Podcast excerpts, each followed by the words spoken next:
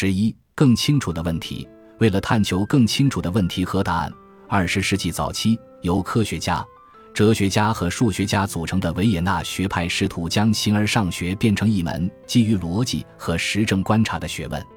卡尔·西格蒙德在名作《癫狂年代的精确思考》中援引维也纳学派领袖和代言人物理学家、哲学家莫里茨·施利克的话，对哲学做了以下定义：哲学对陈述进行解释。科学对陈述进行验证，后者关注陈述的真实性，而前者关注陈述所表达的意思。科学家的责任不同于哲学家的责任，科学家寻求真理，而哲学家则试图解释意义。如果按照施利克的定义来看，本书就是一本哲学书。他探讨的是在新兴技术似乎已经习得了一些生命体特征和人类部分认知功能的大背景下。人类已经讨论了几千年的问题，是否会随着时代的改变而改变？这是一项无比艰巨的挑战。首先，我会从“生命是什么”这个艰深的问题谈起，厘清生命体有哪些特征可以适用于数字技术，又有哪些特征是数字技术所不具备的。尽管我怀疑，无论怎样论证，阅读本书的诸位中总有人不会信服，但我仍然希望。你们可以在思考这个问题的过程中有所启发。对于那些数字技术尚不具备的生命体特征，我们要追问：未来随着技术的发展，这些特征是否会在数字技术中出现？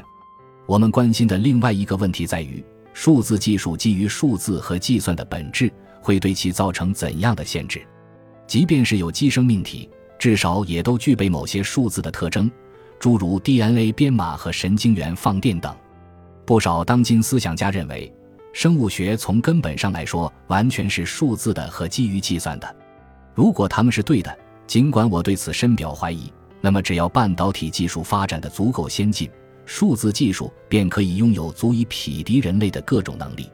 在我看来，更可能的情况是，机器永远与人存在根本性差异，即便机器有了生命，这一点也不会改变。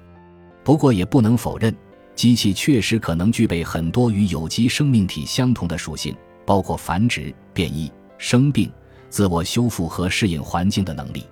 有机生命体的所有属性中，最有趣的当属人类的感知能力、语言能力和智力。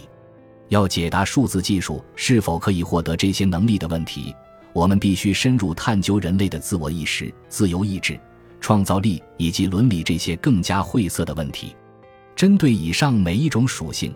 我希望与你们分享一些我的思考所得。这个问题不曾在古希腊哲学家和德国古典哲学家的考虑范围之内，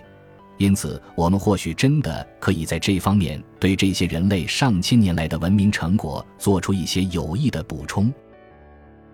感谢您的收听，本集已经播讲完毕。喜欢请订阅专辑，关注主播主页，更多精彩内容等着你。